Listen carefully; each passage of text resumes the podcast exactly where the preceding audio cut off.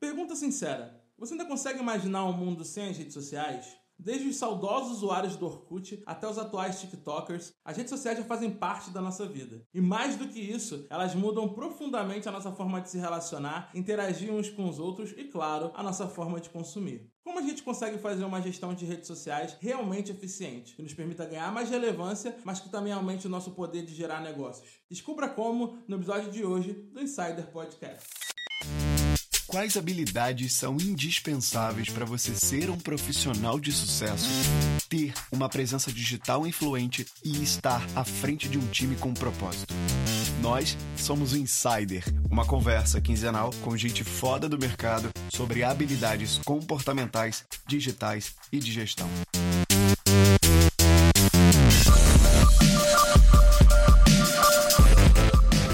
Começando mais um Insider, o seu encontro quinzenal com as habilidades que vão te ajudar a construir uma presença digital influente. Segunda parte dessa temporada, eu sou o Nélio Xavier e aqui comigo hoje estão o consultor palestrante especialista em vendas digitais, Edu Costa, o carioca mais carioca vivendo em São Paulo hoje. Muito obrigado, Edu. É isso aí, tamo junto, vamos que vamos.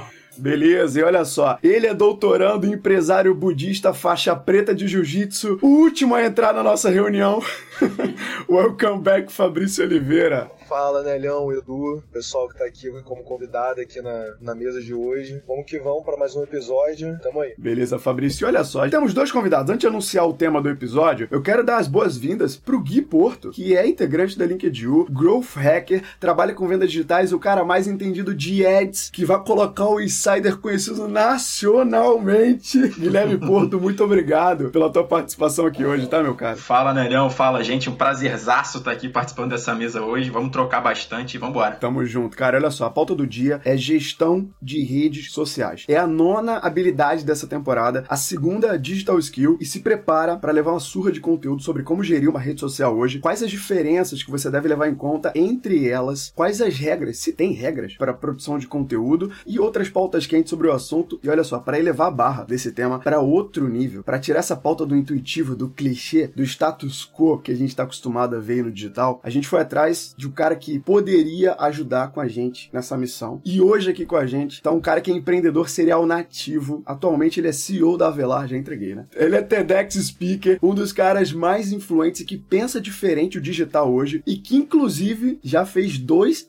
Ironman. Cara, ele podia estar no episódio de disciplina com a gente também, né? E tá treinando para subir o Everest em 2023. Rapaz, isso é diferente. Bem-vindo de volta ao Insider Podcast, Rafa Avelar. Fala aí, pessoal. Fala, Nélio. Assim, acho que o de volta ali é, é, o highlight, né? Porque, porra, acho que eu tive na décima entrevista que você fez e, porra, tá no episódio 169. Porra, um tesão ver o, ver o programa de vocês aí ganhando espaço, ganhando corpo. E acho que os temas que você separou pra gente bater hoje são as coisas em cima das quais eu me debruço todo santo dia da minha vida. Então, acho que estamos bem posicionados para uma conversa de alto nível. Tamo junto. Show de bola. E olha só, uma dica para você que tá ouvindo a gente. Se você tiver acelerado e tiver com pressa, você consegue acelerar o episódio para 1,2 no Spotify ou 1,5. Eu, por exemplo, só ouço podcast velocidade acelerada. Eu sou um consumidor high user de podcast. Então, o tempo total da conversa, desse nosso papo aqui, se você ouvir acelerado, vai estar tá aqui na descrição. Você vê que dá um, uma encurtada boa aí na conversa. E olha só, você que tá chegando hoje, tá ouvindo esse podcast pela primeira vez. A gente tem um episódio zero aqui no feed, no início da segunda temporada, que é pra te contextualizar sobre o que, que o Insider está fazendo na segunda temporada, o porquê que a gente foi criado, tudo que a gente fez na primeira temporada. Hoje, o Insider é um serial, ou seja, nossa periodicidade é quinzenal e um episódio puxa o outro. São três tipos de habilidades. Você vai entender e vai aproveitar muito melhor essa conversa de hoje se você ouvir o episódio zero curtinho, 10 minutinhos, você mata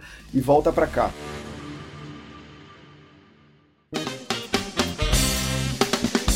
E olha só, tem uma coisa diferente aqui que eu queria fazer antes da gente puxar na pauta, é o seguinte, a gente teve algumas mensagens da audiência até no Telegram e nas redes sociais, e eu fui fazer uma pesquisa no Spotify, aí vale um dado que pro Edu e pro Fabrício estão com a gente todo dia, a gente tem audiência em mais de 10% do planeta. A gente tem mais de 23 países, cara.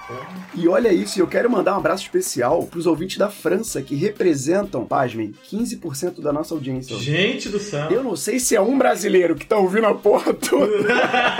ou se são, se são várias pessoas. Então, você que tá na França e tá ouvindo a gente, pô, dá um alô no Instagram, no LinkedIn, no nosso canal do Telegram, pra gente saber quem é você, porque... É a família do Mark Tawil que tá, tá mandando pra gente aí. Deve ser a família do Mark, né? e olha só, eu quero, eu quero também fazer um, um highlight aqui para Métricas Boss e para e-commerce RJ, que começou a apoiar a gente aqui do Gustavão Esteves, tá com a gente em todo esse percurso de habilidade digital apoiando e vai ter um spot para eles lá no final. Então vamos lá. Bola tá contigo, Edu, é hora da pauta do dia, cara. Vai lá.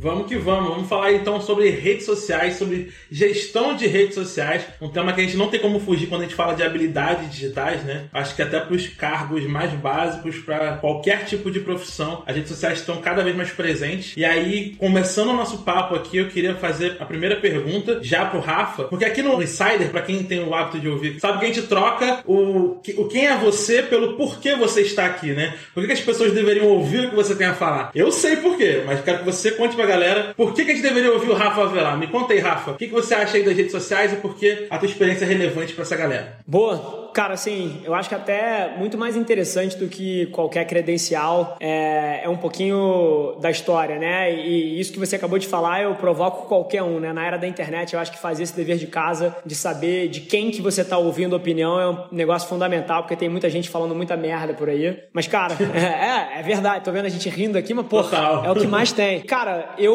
hoje em dia, eu sento na cadeira de principal executivo da minha própria agência, que leva o meu nome, e a gente trabalha com várias das maiores marcas do mundo, como, cara, Dominus, Tinder, Prudential, XP Investimentos, Stone, cara, e, e, a lista vai, vai, vai. Mas muito além disso, eu acho que uma das principais coisas que eu acho que me dão moral para opinar em cima dos temas que a gente vai bater aqui é porque eu nunca fiz uma transição para um executivo que está preso só nos demonstrativos financeiros, só está preso nos relatórios, nas planilhas de Excel e na parte 2D de um negócio. É lá atrás, quando eu decidi abrir a minha agência, e a agência é super nova, apesar do, do crescimento muito rápido do sucesso, sucesso, a agência tem menos de dois anos de vida, mas lá atrás, quando eu decidi abrir a agência, eu decidi que eu não podia perder o pulso da realidade. Então, basicamente assim, se eu queria sentar na principal cadeira de uma agência de publicidade moderna, eu ia precisar estar tá metendo a minha mão nas redes sociais todos os dias para que eu pudesse guiar essa porra dessa empresa. Senão, cara, quem sou eu para apontar para um futuro ou outro ou dizer para onde a empresa que tem que ir se eu mesmo não meto a mão nisso daqui e não sei o que acontece na internet, né? Então, basicamente,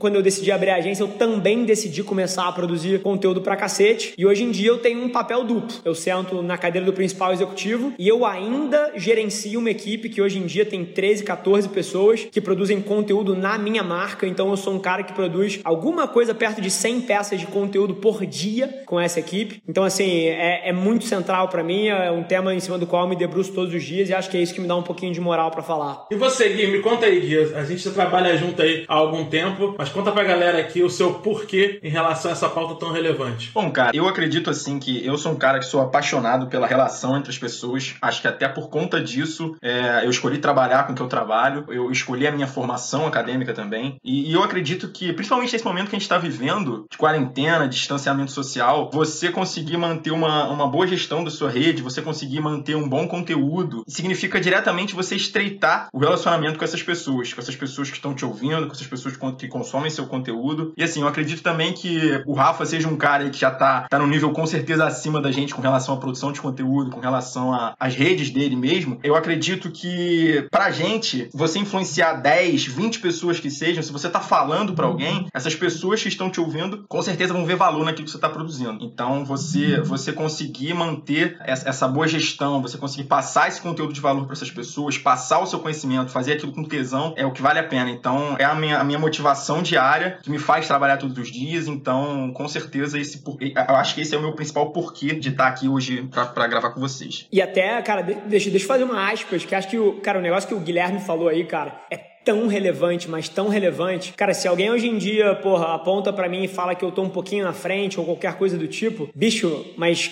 lá atrás, quando eu comecei e o que me permitiu fazer o que quer que eu te, esteja fazendo agora, foi justamente que eu nunca me apeguei nesses números macro, nos 100 mil, nos milhões, nos 500 mil, nos 70 mil, nos 300 mil. Eu nunca liguei para essa porra. E lá atrás eu comecei com 500, 600, eventualmente, não sei se o Nélio me acompanhava nessa época das antigaças, talvez sim, talvez não, mas assim, comecei do zero, do zero e o que me trouxe para onde quer que eu esteja hoje, bicho, foi, cara, cada interação, bicho. As pessoas me deixavam um comentário lá atrás na minha página, eu respondia com um vídeo no DM. Tanto que aquilo, porra, me movia e, cara, me tocava. E não eram 500 comentários, era um, era um ser humano prestando atenção no que eu tava falando. E eu nunca tive a soberba de achar que isso era pouco, aquilo era uma pessoa. E essa cabeça de me importar com, não com o alcance, mas com a profundidade das coisas, cara, eu acho que é uma das principais coisas que seta qualquer pessoa para se dar bem nesse, nesse mundo. É, eu acho que outro ponto que a gente pode levantar aí é exatamente isso. Se hoje você produz, se hoje você produz 100 peças por dia, se você tem um time de 13, 14 pessoas trabalhando com você e tal, o reflexo do que você tem hoje, em termos de trabalho, em termos de resultado, é a consequência de você ter começado antes. Comecei sozinho. É, exatamente. Então, você que tá ouvindo aí, nada melhor do que agora para você começar. Então, tem esse podcast como ponto de partida aí para você mudar o jogo e começar a colocar a mão na massa de fato, beleza? E eu quero ouvir o Nelhão. Nelhão, da tua experiência, redes sociais, cara, o que, que você acha de que é o mais impactante em relação a redes sociais? Por que gestão de redes sociais, né? Quando a gente fala de gestão, a gente, parece que a gente atribui um caráter mais técnico, mais estratégico pra coisa, né? Deixa de ser aquela coisa intuitiva de eu, usuário de rede social, para eu, gestor de rede social, sim, né? Sim, eu tô planejando, sim. eu tô executando.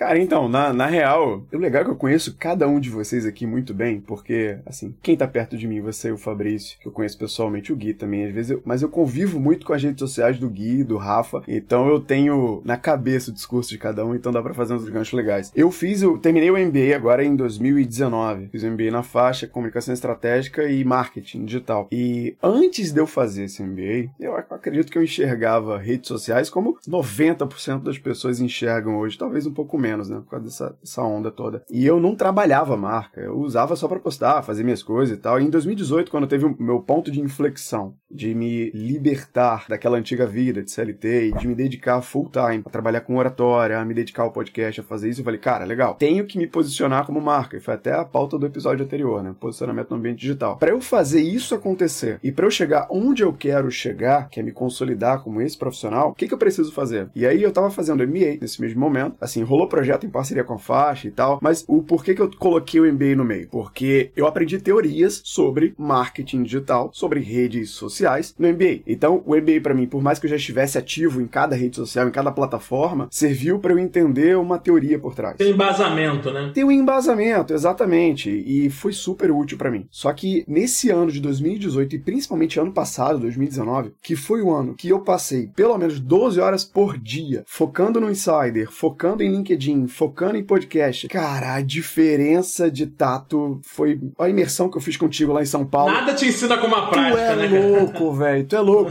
E aí, por que, que eu fiz aquele contexto antes de conhecer cada um? Porque eu sei que o, o Rafa coloca o dedo na ferida disso o tempo todo também. E, e, sei que cada um aqui tem a sua voz autêntica em rede social, porque porra, o Fabrício é um cara que ele consegue colocar na rede social, num texto, a voz dele de trocar uma ideia com ele lado a lado. Eu acho isso difícil pra caralho. Mas por que, que a gente consegue fazer isso? Por que, que a gente está conseguindo construir essa marca? Véi, consistência e saber o que, que eu quero em cada uma delas, entendeu? Então é assim que eu tô enxergando hoje. Tô longe de ser o melhor gestor, melhor usuário do Instagram, até do LinkedIn, que eu sou mais ativo, mas é assim que eu enxergo elas hoje. É bom você ter falado do Fabrício, porque eu leio com a voz do Fabrício. É. É tão próximo o negócio que eu leio com a voz dele. Fabrício, conta um pouco da tua experiência, cara, porque como ouvintes do Insider já sabem, né, e os novos ouvintes vão descobrir a partir de agora, você é um cara que traz muito dessa experiência prática do empreendedorismo, mas também tem muito do embasamento acadêmico aí. E no meio disso tudo, ainda é você o responsável também por conduzir a marca, conduzir a empresa, mas também fazer o marketing, né, trabalhar as redes sociais e tudo mais. Como é que você enxerga as redes sociais hoje, o papel delas dentro do que você faz e como é que você tem utilizado elas em prol do teu negócio aí? Cara, a rede social para mim, assim, ele tem um um papel duplo, né? Inicialmente ele tem um papel com a minha empresa, e aí eu queria fazer um parênteses aqui, assim, eu vou falar com toda a sinceridade do mundo, né? Nesses últimos dois meses, eu só tô vivo por causa da rede social, como empresa. Porque se você vê a quantidade de empresas como a minha, por exemplo, que são marcas de roupa que vendem produto físico, cara, é um muro da lamentação absurdo, né, cara? A galera falando que teve seu faturamento reduzido a zero, uma galera que, sabe, passou começou a lidar com rede social de uma semana, duas, três para cá e está esperando resultado. Enquanto eu descobri o potencial da rede social para venda do meu produto lá em 2016, entendeu? Que eu, assim, eu, a minha marca ela, ela roda desde 2012, tem oito anos já. Só que eu nunca fui muito próximo de rede social, eu nunca entendi muito o potencial da rede social. E eu quebrei em 2016. Eu quebrei, quando eu falo quebrei, eu quebrei totalmente mesmo, coisa de ficar sem caixa, com dívida e tudo mais. A minha reviravolta, eu dei utilizando rede social para poder vender o meu produto. Então, assim, Comecei vendendo aos pouquinhos, colocando ali, fazendo uma campanhazinha de 200 prata, que se transformou em 800, coloquei 500, que se transformou em 3 mil, e fui escalando o negócio. E aí apareceu a pandemia agora, né, de dois meses para cá, eu já estava com uma base de clientes, estava consolidado, já estava, assim, sabendo trabalhar aquela questão toda da rede social. Então eu falo para vocês, hoje eu só consigo manter a minha empresa de pé, funcionando, porque eu enxerguei lá atrás o que a galera passou Acelerou. a enxergar agora eu sempre falo, né? Eu tenho falado nesse período agora de pandemia, que a pandemia ela não trouxe nada novo. Ela só antecipou o que a galera já deveria ter feito há muito tempo, entendeu? Rede social era para você, cara, era para você ter observado o potencial dela, pô, quando a Amazon começou, tá ligado? Então, assim, não é pra gente observar agora. Com relação a, ao meu trabalho como professor, como produtor de conteúdo, ele é essencial para a construção de marca, né? Da marca Fabrício, né? Hoje em dia as pessoas conseguem entender aquilo que eu tenho de discurso aquilo que eu quero falar, as coisas que eu defendo, os meus posicionamentos. E aí, assim, quem gosta, quem se interessa, se aproxima por esse conteúdo por um canal. Esse canal são as redes sociais que eu utilizo. Eu utilizo mais o LinkedIn e hoje em dia mais o Instagram. Então, assim, vou te falar que tem papel fundamental, é, é central no meu trabalho. Eu acho que a minha empresa, como eu falei para vocês, não existiria nesse período de pandemia sem rede social. E eu, como profissional, eu não teria tido o mínimo de, de ascensão profissional divulgação do meu conteúdo, da minha imagem, se não fosse um trabalho um pouco mais organizado, mais consolidado com relação aos meus canais de rede social. Aí eu falo, quem não começou, quem tá de bobeira, quem tá postando sandice, quem tá postando palhaçada, tá de, meu irmão, tá, tá jogando dinheiro fora. Tá. Que nem o, o Murilo Dan fala, tá de bobeira na tomateira, entendeu? não, não, não adianta, cara, é isso. Quem tá de bobeira, quem não tá ganhando dinheiro com rede social hoje em dia e tá reclamando, pô, ah, pandemia, o caralho, a gente tá ligado que pandemia tá sangrando a galera, mas muita gente poderia não tá passando por isso se tivesse tido um trabalho mínimo de rede social. Então, para mim, é vital. Excelente você ter dito isso. Até porque essa semana eu tava dando uma aula online também, e durante a aula eu tive a ideia de falar assim, cara, vou mostrar aqui pra vocês uma ferramentinha bem legal que vocês podem usar. E abrir o Google Trends, né? Que é uma ferramenta do Google lá para ver a tendência de busca pelas palavras-chave e tal. E aí joguei lá marketing digital. Coloquei como termo, como assunto, né? Marketing digital. E peguei o histórico no Brasil pela, por busca de marketing digital nos últimos cinco anos. Qual é a minha surpresa? Ou melhor, nenhuma surpresa, né? Ao descobrir que de dezembro de 2019 para cá, a gente está no pico das buscas por marketing digital nos últimos cinco anos no Google. Então, isso para mim só revelou. Na hora eu printei aquilo ali e falei, meu vou botar isso aqui na página de vendas do meu site, porque a galera tem que ver a, a transformação que está acontecendo. Eu acho que é muito o que o Fabrício falou, né? A pandemia ela não trouxe nada disso de novo, né? A gente já vivia com digital. Só que o que a gente não vivia é com a aceleração que isso gerou. A pandemia entrou muito mais como um catalisador, acelerando processos que demorariam talvez anos para acontecer e trouxe pra gente uma nova realidade digital que a gente não tem como fugir. É o que eu falo sempre, né? A gente fala, hoje o mercado cada vez mais vai falar uma língua, é a língua do digital. Se você não é capaz de falar nessa língua, você vai ficar para trás. E as redes sociais terminam sendo muitas vezes dentro desse cenário a voz, né, por onde as pessoas falam essa linguagem do digital. É por isso que esse papo aqui é tão relevante. Só que a gente não pode falar também de redes sociais sem falar de conteúdo, porque conteúdo é de fato a essência das redes sociais. É o que a gente comunica, é o que a gente entrega de valor ali dentro. E aí quero trazer de novo a, a pauta pro Rafa para ele contar um pouquinho pra gente sobre esse assunto, porque você mesmo comentou aí com a gente, Rafa, que você tem uma produção massiva de conteúdo, né? Isso ajuda você a distribuir isso muito mais, alcançar mais pessoas, levar a tua mensagem para mais pessoas e, consequentemente, aumentar, reforçar, construir uma marca, um posicionamento na mente dessa galera. E aí eu quero ouvir de você sobre produção de conteúdo. Tem muita gente que tem muita dificuldade em produzir conteúdo, né? Eu achava que isso não era real até começar a dar aulas de marketing de conteúdo. E aí eu, eu vi na prática, dentro de sala de aula, como é que a galera tem muita, muita dificuldade. O que para alguns é tão natural como a gente, né? Tá habituado a ligar a câmera, falar, ou sentar e escrever rapidinho ali um texto. Pra gente é muito natural, ou a gente desenvolver essa habilidade de alguma forma, né? Pra muita gente é um obstáculo gigantesco e que elas não têm ideia de como superar. Então, conta pra mim, Rafa, pra quem tá ouvindo a gente que quer começar a produzir conteúdo para redes sociais, quer começar esse trabalho de começar a se posicionar através das redes, é, quais são as regras do jogo? Quais são as regras pra gente começar a nossa produção de conteúdo nas redes? Boa. Cara, eu acho que a maneira de olhar para esse quebra-cabeça aí é muito parecido com a forma que todo mundo deveria olhar para sua vida, né? Que é você deveria estar tá se posicionando para fazer o que você é bom. E aí, eu acho que tem duas grandes barreiras que eu observo e assim, eu falo isso do ponto de vista de alguém que recebe centenas de DMs todos os dias de gente perguntando como eu começo, cara, essa dor, eu não sei isso, não sei aquilo. Então, cara, é como se eu tivesse um grupo de estudo gigantesco na minha mão todos os dias da minha vida e eu eu adoro responder DM, eu adoro responder mensagem, então eu de fato leio esse negócio e tiro muito insight dali. E as duas principais coisas, Edu, são basicamente gente vendo outras pessoas fazerem alguma coisa e achando que precisam fazer igual. Essa é a primeira vulnerabilidade. E aí o que eu quero dizer? Cara, você me olha num vídeo, você fala assim: caramba, eu preciso de vídeo. O Rafa tá arrebentando e o Rafa usa vídeo. Mas, pô, você se sente bem na frente de uma câmera? Será que é aqui que você brilha? Ou será que você é um cara mega inseguro e que, pô, e que não não vai ser feliz gravando vídeo com a câmera na cara todos os dias da sua vida e você deveria estar, tá, porra, escrevendo porque você escreve bem pra caralho. Ou então, pô, você é um, um artista e você desenha pra cacete e você deveria não estar tá mostrando a sua cara, mas eventualmente a sua arte e aí você não se expõe. Mas todo dia a galera vê o galo cantar, olham para alguém e de alguma maneira confundem a admiração com o plano para si, né? As pessoas elas olham alguma coisa que elas admiram e elas confundem, pô, dado que eu admiro esse cara, eu preciso fazer igual a ele. E não, tem vários caminhos. Então a primeira coisa é você entender que tem vários formatos. Você pode trabalhar com áudio, você pode trabalhar com vídeo, você pode trabalhar com palavra escrita ou você pode trabalhar com fotos, imagens e artes estáticas. E existem marcas enormes que só fazem um desses quatro formatos. Então assim, pô, se você tá tentando passar o primeiro bloqueio de começar, porra, começa pelo que você faz bem, começa pelo que você é bom. Depois, cara, conforme você vai ganhando tração e conforme você vai se habituando, eventualmente você navega um outro formato, mas se o teu grande gargalo é dar o primeiro passo, pô, escolhe um formato onde você se sente bem fazendo e vai nele. Essa é a primeira coisa. A segunda coisa que eu vejo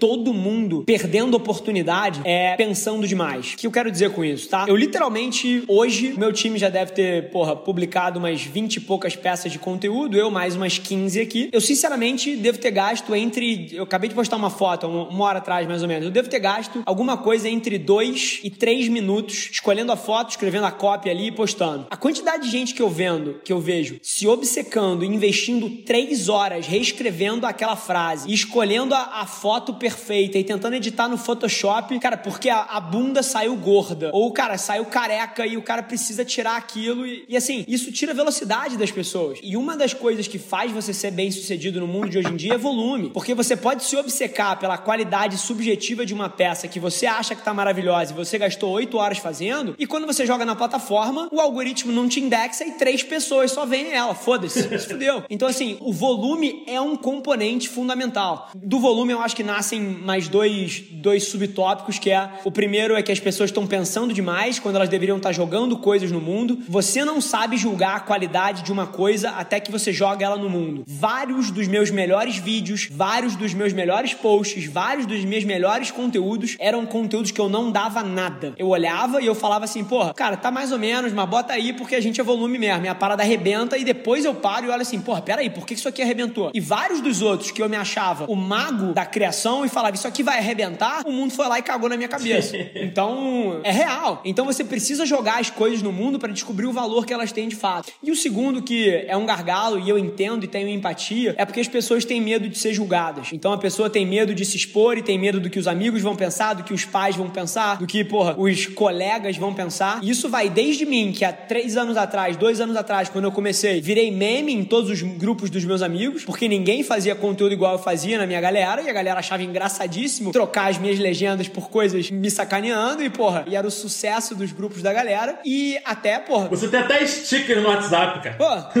tem, tem tudo, cara.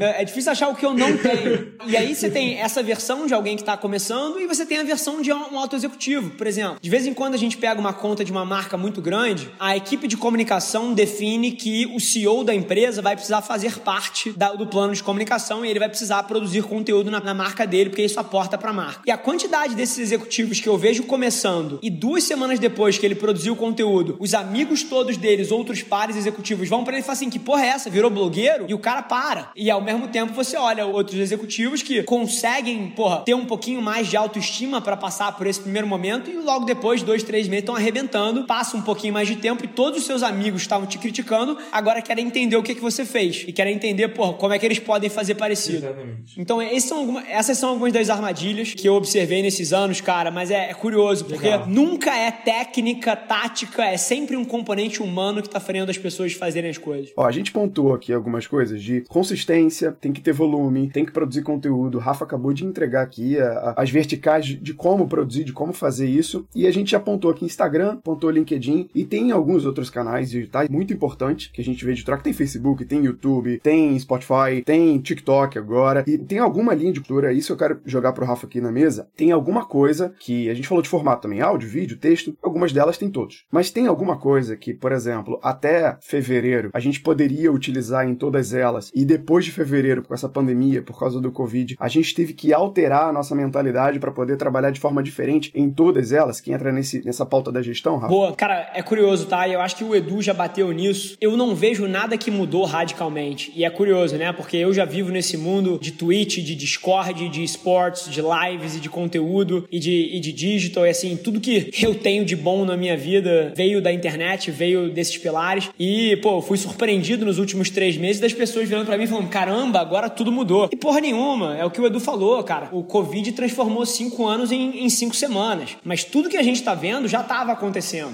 Então, assim, eu não acho que a dinâmica de produção de conteúdo e crescimento de uma marca no Instagram, no LinkedIn no YouTube mudou radicalmente nas últimas cinco semanas.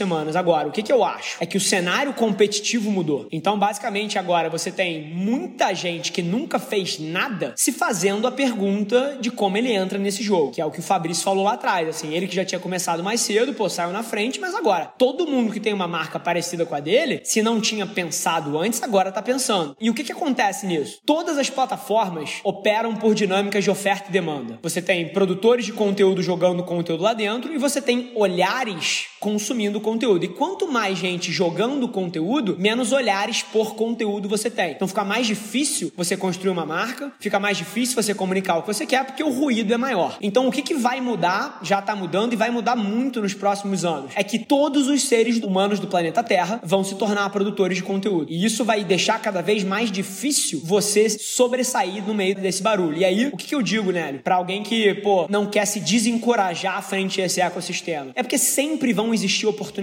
Sempre. E geralmente as oportunidades estão nas fronteiras, que é, são as novas plataformas que estão emergindo, são as novas coisas que eventualmente nem todo mundo prestou atenção. Por exemplo, TikTok. Cara, TikTok tá todo mundo falando dessa porra dessa rede social agora. Brother, eu escrevi um texto sobre ela há quatro anos atrás. TikTok tem quatro. chamava Musical.ly na época. Cara, eu criei a minha conta no TikTok há quatro anos atrás. E eu fui, pô, metendo a mão aos poucos para entender quando que a plataforma já ia estar tá madura para eu entrar, para eu entrar. E tem uns seis meses que eu entrei. Hoje em dia tá todo mundo hypado. Mas para te trazer um, um panorama de quanto de oportunidade sempre existe na fronteira, e na minha visão a fronteira hoje em dia é TikTok, áudio e LinkedIn, eu tenho um seguidor meu que eu já troquei alguns DMs, pô, um moleque mega gente boa, mas assim, começando, tem seus 20 anos. No Instagram, o moleque tem 1.100 seguidores, nunca conseguiu construir uma audiência relevante, porque, cara, já tá lotado do nicho dele. Ele é o último da fila de autoridade ali dentro. No TikTok, o maluco tem 370 mil já, tem seis vezes mais que eu. Então, assim, e é isso, porque é uma plataforma nova, todas as pessoas que são mega relevantes nesse nicho ainda não migraram, chuta, ele tá dominando. Então, sempre vai existir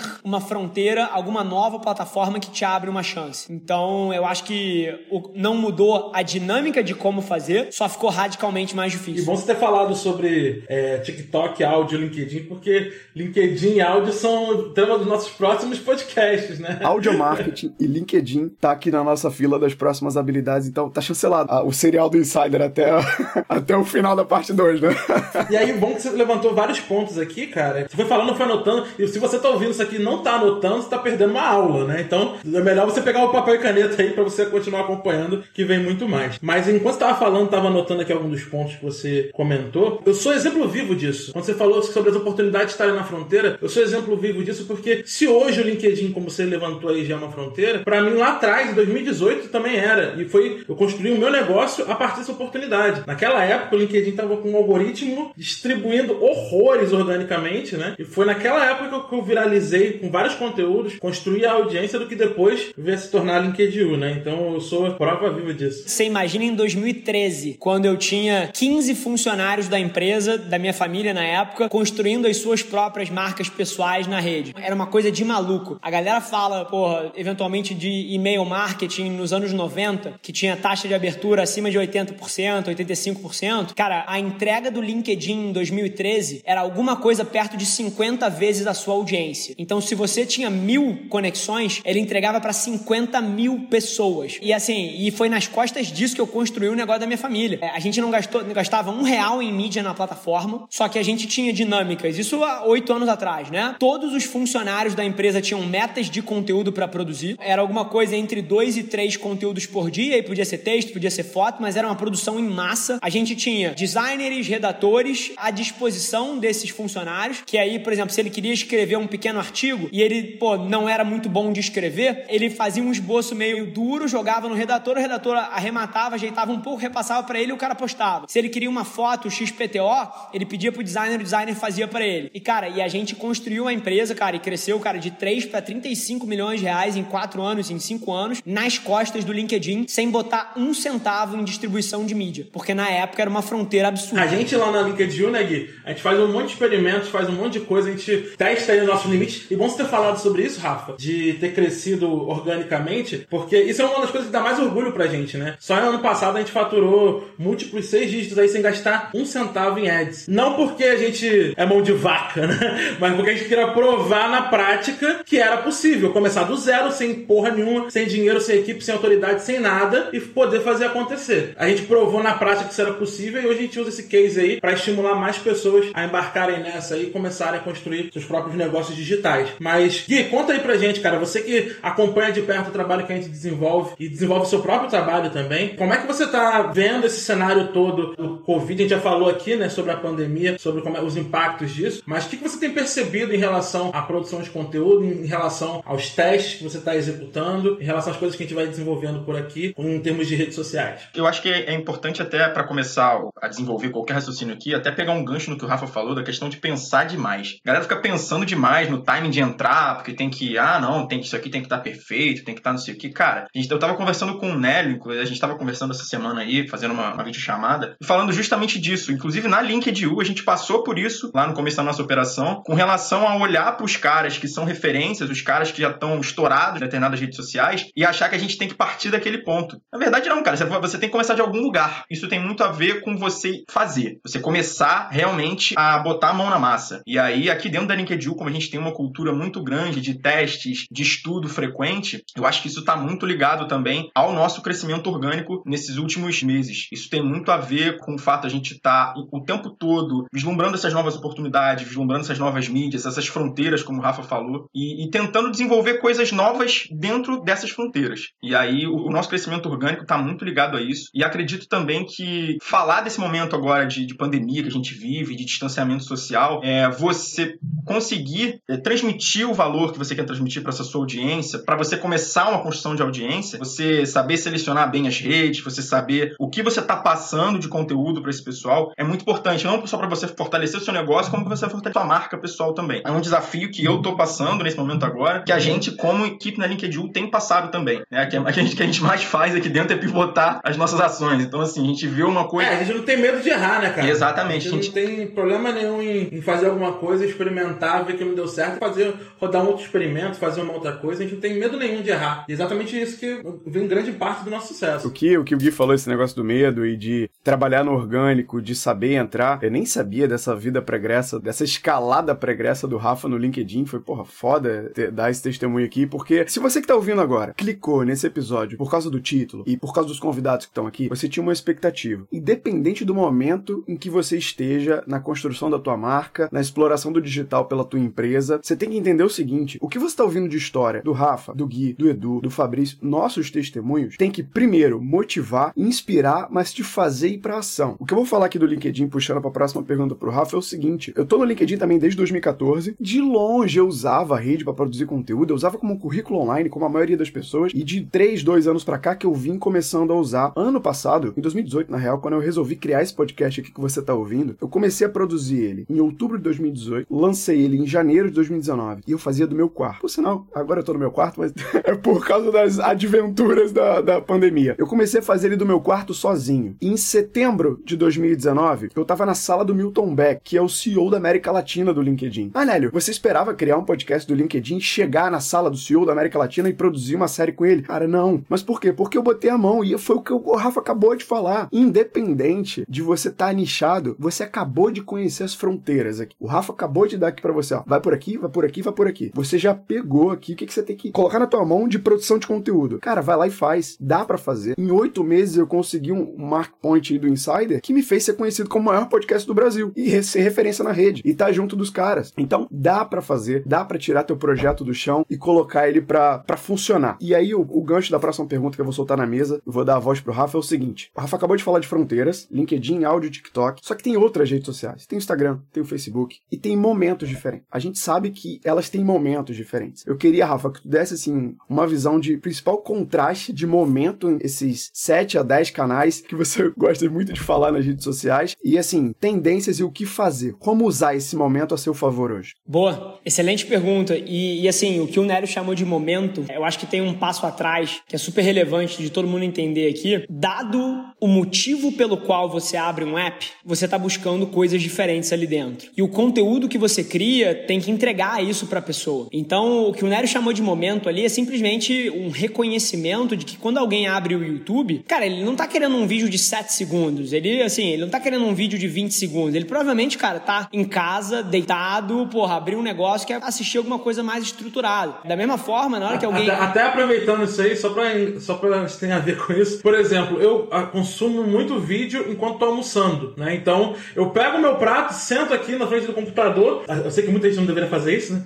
Mas eu abro o YouTube, eu já procuro um vídeo de 20 minutos. Eu, eu quero consumir um conteúdo mais longo, eu não quero uma coisa rápida, né? É isso. E o YouTube, por exemplo, é uma plataforma onde a dinâmica de conteúdo é mais estável. Então, pô, você tem a oportunidade de passar mensagens mais longas. Ao mesmo tempo, se você for com a mesma cabeça do YouTube pro TikTok, você não tem a menor chance de ser visto. Porque a pessoa tá te julgando nos primeiros ponto 3 segundos do vídeo se ela vai te ver ou não. Então, o TikTok tem uma dinâmica super ágil e o Instagram, o Stories é parecido. Já o feed do Instagram tem outra dinâmica. Só que, por exemplo, a copy no Instagram fica embaixo na foto, no Facebook fica em cima. Então, o seu criativo ele precisa ser diferente. Mas é, é curioso. Tudo começa com o consumidor. E na hora que você entende que o consumidor entrou ali não para ver a sua propaganda ou para ver a sua foto, mas ele entrou ali para cumprir algum objetivo, algum need emocional dele ou de utilidade dele. Ele entrou ali por ele, não por você. Isso molda algumas coisas. Isso molda desde do formato que você vai levar para esse conteúdo, se é mais rápido, se é mais longo, se é ágil,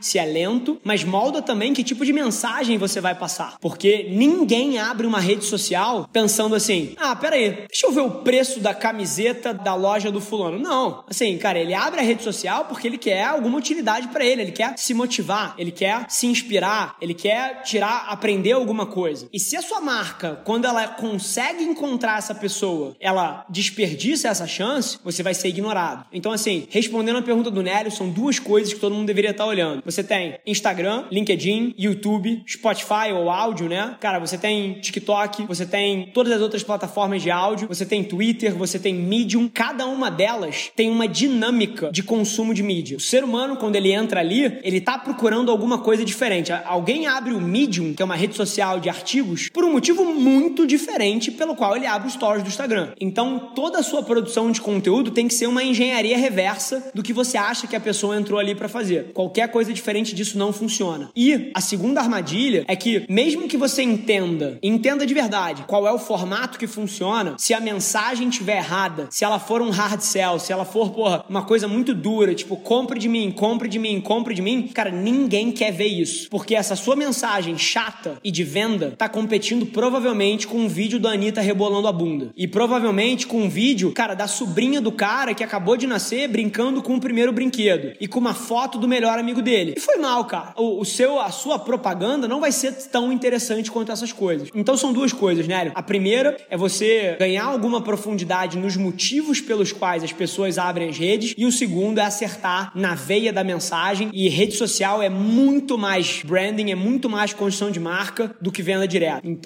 essas são algumas das coisas em cima das quais eu opero. Porra, esse, esse lance da concorrência é total, cara. Se você der dois passos para cima no feed, dois passos para baixo, não é que você vai ter só conteúdo igual ao seu de não, você vai ter familiares, amigos, e aí é, é inevitável olhar os 7 bilhões de pessoas no planeta como concorrentes, né? Porque essa, essa é a principal mudança e é por isso que existem tantas pessoas e marcas confusas. Porque se você volta 10 anos atrás, só as marcas produziam conteúdo. Então, porra, a sua loja de torta estava competindo com outra loja de torta. E aí, porra, a sua propaganda contra a propaganda dela. Maravilha. Mas agora a sua propaganda compete com a foto do melhor amigo do cara que acabou de ganhar uma promoção no trabalho e escreveu um post mega emocional agradecendo todo mundo e chorando no vídeo. Assim, e a sua propaganda tá competindo com isso. Então, a principal mudança que aconteceu nos últimos 10 anos, na hora que o celular ganhou escala, as marcas deixaram de competir só com outras marcas. E hoje em dia elas competem com outros 7 bilhões de seres humanos, com uma abordagem muito mais humana, com mensagens profundas. E se você não consegue se adequar a isso, você não tem a menor chance de vencer. Essa questão da mensagem que o Rafa falou, eu acho isso real demais, principalmente nesse período agora, mais que as pessoas estejam mais suscetíveis a entrar nas redes sociais, receber as mensagens, visualizar conteúdo, ficar. A gente que produz conteúdo aqui diariamente, disputando a atenção daquelas pessoas, concorrendo com muita gente, eu acredito que isso pro mundo dos negócios, os negócios como o próprio Russell fala, que é um cara, o Russell Brunson, que é um cara que a gente tem aqui como um guruzão pra gente, aqui na LinkedIn, fala que os, os negócios nascem a partir de você conseguir, com o seu conhecimento, com aquilo que você domina, resolver uma necessidade de uma pessoa. Só que isso, dentro das redes sociais, tem o que humano, como o Rafa falou, que é essencial. Se você só ficar no hard sell, se você ficar só na, na, na pegada pesada, tentando oferecer, empurrar a goela abaixo daquele cara, não vai acontecer, entendeu? Então, por isso que essa construção de base, como a gente chama aqui no marketing, mas essa construção de relacionamento é essencial. Você imagina, bicho, se essa porra desse podcast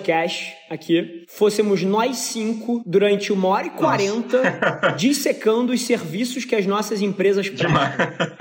Assim, bicho, você tem noção quão nojento isso ia ser? E que ninguém ia conseguir passar dos 17 segundos. Só que é, é, curioso. Aqui pra gente, a gente tá rindo dessa porra, mas depois, 99% das pessoas que estão ouvindo a gente vão na rede social e vão fazer exatamente isso. E vão pegar o conteúdo delas e vão só falar dos produtos, dos serviços, do preço e do cacete. Você imagina se esse podcast fôssemos nós cinco, durante uma hora e quarenta, falando quais serviços as nossas empresas prestam. Esquece. É até bom ter levantado esse ponto, porque quando a gente. Isso entra, na... inclusive, naquele gancho do que a gente falou em uma outra edição sobre escutatória, né, Nélio? Sobre a economia da atenção, né? Porque o que, que consegue a atenção das pessoas? Quando você vai pensar na produção de conteúdo, na gestão da sua estratégia de redes sociais e tal, vai muito do que o Rafa falou. Primeiro, você identificar os canais certos, e segundo, identificar o que você pode. a mensagem, né? Acertar na veia da mensagem, porque a ideia é você conectar de fato com o que o teu público está buscando, mas principalmente você entregar algo que consiga capturar a atenção deles. Do contrário, você nunca vai conseguir disputar com outros 7 bilhões de seres humanos, como a gente estava falando aqui até agora. Cara, não, e assim, vou usar aquela frase do Tomás em praticamente todos os episódios aqui, porque é uma frase sensacional. No episódio de escutatória, só pra discutativa que a gente fez aqui. Riqueza da informação causa pobreza da atenção. Pobreza da atenção, por sua vez, causa declínio da empatia. Você não vai conseguir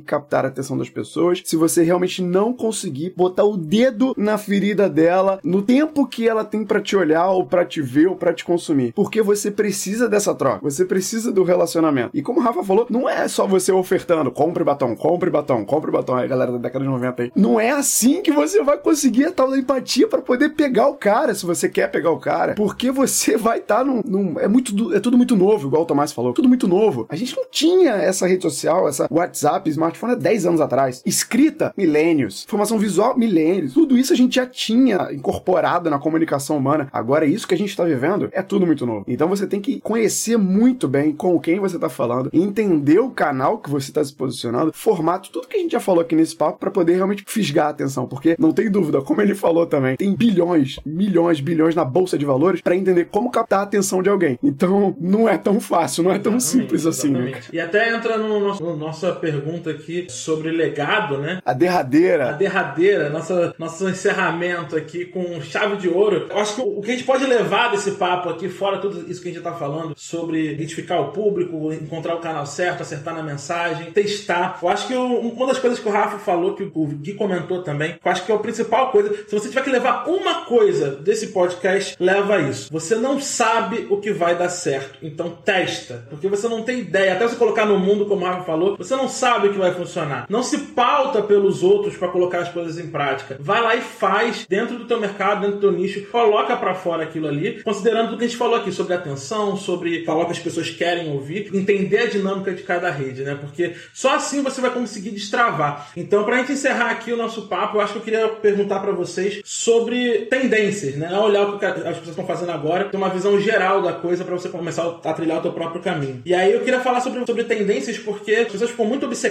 com tendências, ou outras ficam obcecadas com grandes números, como a gente falou aí, número de seguidor, número de sei lá o que, número. E às vezes não é esse o ponto. Mas eu quero ouvir de vocês. Me conta aí, Rafa, o que, que você acha que a gente deve focar para a gente desenvolver a nossa estratégia a partir daqui. O quão importante, o qual é o peso das tendências e dos números no que a gente faz e como é que a gente pode começar a ter os resultados que a gente quer. Quando a gente fala de tendência, eu só tenho uma preocupação muito grande das pessoas não entenderem isso errado e não entenderem que é sobre prever o futuro e tentar adivinhar para onde as coisas estão indo. E o motivo que eu falo isso é porque todas as pessoas que eu conheço que estão arrebentando, elas fazem o básico. E você sabe o que é o básico? O básico é você executar em cima das coisas que você sabe que são importantes. Então, assim, antes da gente tentar prever qual é a nova rede social, qual é a próxima plataforma que vai mudar o mundo, assim, posta o seu primeiro podcast. Assim, você tá. 99% das pessoas está querendo fazer futurologia, sendo que não executa nem no que já sabe que é, que é importante hoje. E que, porra, que tá ouvindo falar há quatro anos de TikTok e só vai entrar nessa rede daqui a três anos quando já tiver o mundo inteiro dentro dela. Então, assim, eu acho que é um pouquinho menos sobre tentar prever o futuro e um pouquinho mais mais em acertar no básico, em acertar nas coisas que você já sabe que tinha que estar tá fazendo. E assim, e muito mais do que esse pequeno esporro aqui, conteúdo é a porta de entrada. Tudo, tudo que eu tenho de bom na minha vida, seja relacionamentos, seja negócios, seja grana no banco, seja perspectiva de futuro, veio do fato de que eu coloco conteúdo no centro de tudo que eu faço. E, e assim, isso não é uma fórmula mágica aleatória. É, é basicamente o que o conteúdo faz, ele aumenta a sua exposição. E exposição aumenta a chance de você ser sortudo. Agora, a última provocação que eu faria, e eu acho que isso é uma característica marcante da minha trajetória, porque é muito rápido, né? Se você pega a história da agência, tem menos de dois anos e tá onde tá, mas não é só sobre o conteúdo também. O conteúdo te abre uma porta. Mas se na hora que o Nélio consegue entrar na sala do CEO do LinkedIn e ele só fala merda, ele não tem essa porta uma segunda vez. Então na hora que você produz conteúdo para fazer um cliente cruzar a linha de chegada e comprar alguma coisa de você pela primeira vez e você não entrega a sua proposta, você não tem uma segunda vez. Então eu acho que uma outra provocação que a gente precisa fazer e eu tenho esse papel aqui quase que ético de tentar abrir o olho das pessoas, que conteúdo é a porta de entrada sim, mas o que você vai fazer quando essa porta se abre é o que define o seu futuro. Você imagina o meu caso caso aqui. O meu primeiro grande cliente na agência e que mudou a história da empresa foi o P Investimentos. O Guilherme Benchimol viu uma entrevista minha na Infomoney, me chamou para bater um papo, e era um papo de meia hora, a gente ficou duas horas conversando, e dois dias depois ele tinha chutado para fora uma grande agência de publicidade brasileira e tinha botado o Avelar para cuidar da estratégia digital da XP. E isso mudou o curso da minha agência. Mas você imagina se eu tivesse aberto essa porta com conteúdo e na hora que eu tivesse sentado na mesa com o Guilherme, eu não fosse o The Real Deal, entendeu? Eu não fosse o, o, que ele esperava ou o que ele queria. A porta tinha fechado e a minha agência estava na favela da Maré ainda, dois anos depois, e não tinha acontecido nada relevante. Só que o grande lance é que eu me preocupei em produzir conteúdo em escala e de qualidade, conteúdo relevante, para botar o meu nome para fora. E depois, meu irmão, eu garanti que eu era a pessoa que eu precisava ser todas as vezes que essas portas abriam. Então acho que essa é um pouquinho da narrativa escondida que por vezes muita gente não fala, mas que também é absolutamente fundamental, que é o que você faz com as portas que o conteúdo conteúdo vai te abrir. Que é isso que no fim do dia define o seu futuro. Meu legado final para vocês é o seguinte, duas palavras. Pega tudo isso aqui que você ouviu na última hora de papo e começa. Se você já começou, continua. E se você continuar, certeza que você vai evoluir. E para fazer isso, a gente começou no episódio passado, a primeiro de habilidades digitais, a gente criou um guia de aplicação para cada habilidade daqui para frente. Então aqui na descrição desse episódio vai ter um guia de aplicação com cinco perguntas para você que está ouvindo responder sobre os highlights dessa conversa. A gente falou de conteúdo, a gente falou do que, que importa em produção de conteúdo, de redes sociais, de fronteiras, de tendências. Cara, foi um brainstorming sensacional. Pega esse guia de aplicação dessa nona habilidade, como gerir redes sociais, e aplica. Você tem 15 dias até o próximo episódio do Insider, que vai ser sobre usos e recursos do LinkedIn. Cara, você tem uma estrada de 15 dias para colocar isso em prática e transformar a tua realidade no digital hoje. Beleza?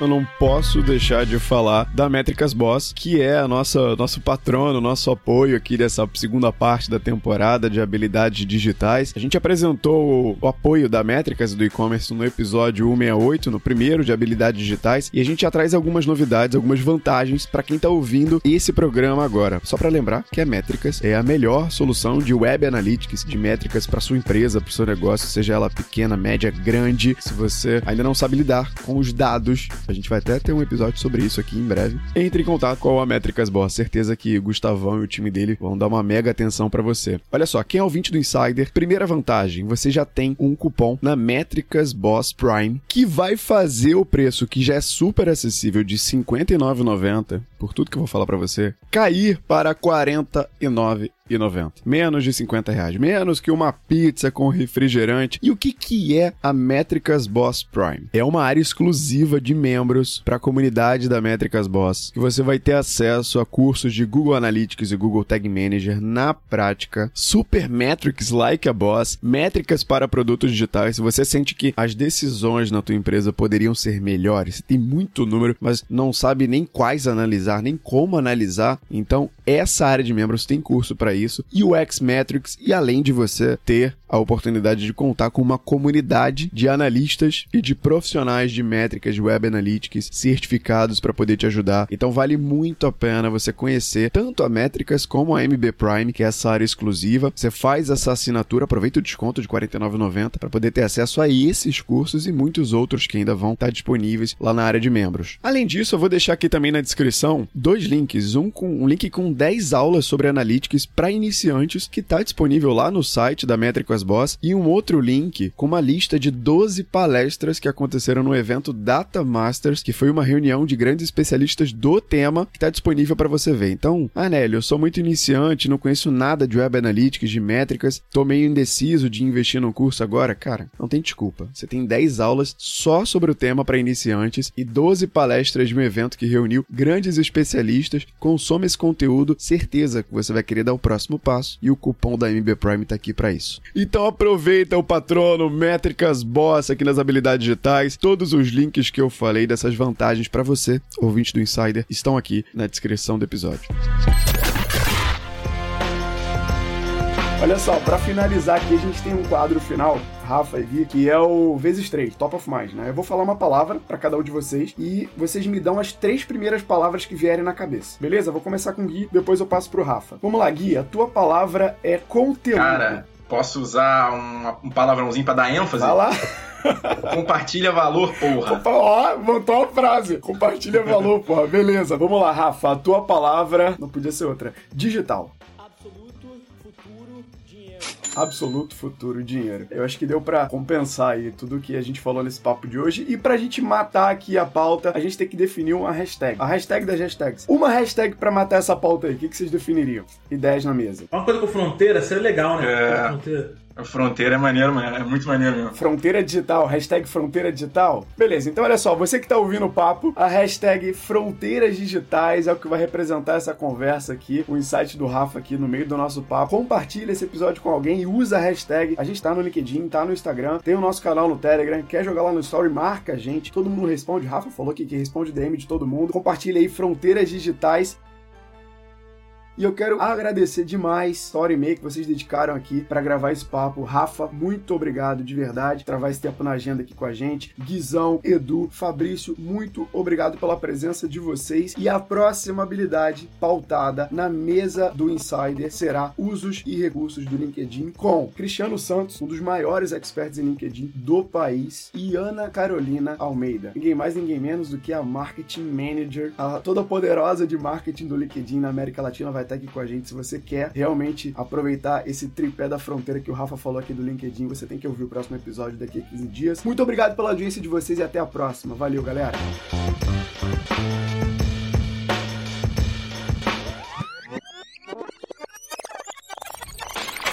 Hora dos créditos do programa de hoje. Esse episódio do Insider tem a edição, ou melhor, o design de som por Thiago Augusto. Aperta o REC produtora. Essa capa maravilhosa foi feita por Bruno Melo. Produção e roteiro de Nélio Xavier e Edu Costa. E apresentação nas vozes de Nélio Xavier, Fabrício Oliveira e Edu Costa.